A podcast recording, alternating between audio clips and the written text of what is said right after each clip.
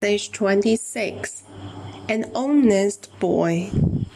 Today, Green is playing near a river. Suddenly, his knife falls into the water. He is very sad because the knife is a birthday present from his father. Just then, a kind old woman comes up and asks Green what is wrong. I lose my knife, he says. It falls into the water when I am playing here.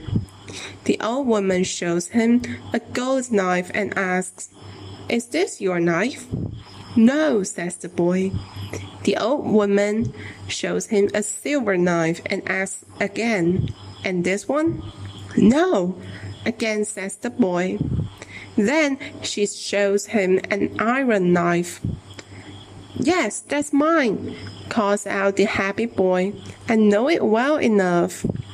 The old woman says, Now I will give you the gold knife and the silver knife because you are an honest boy.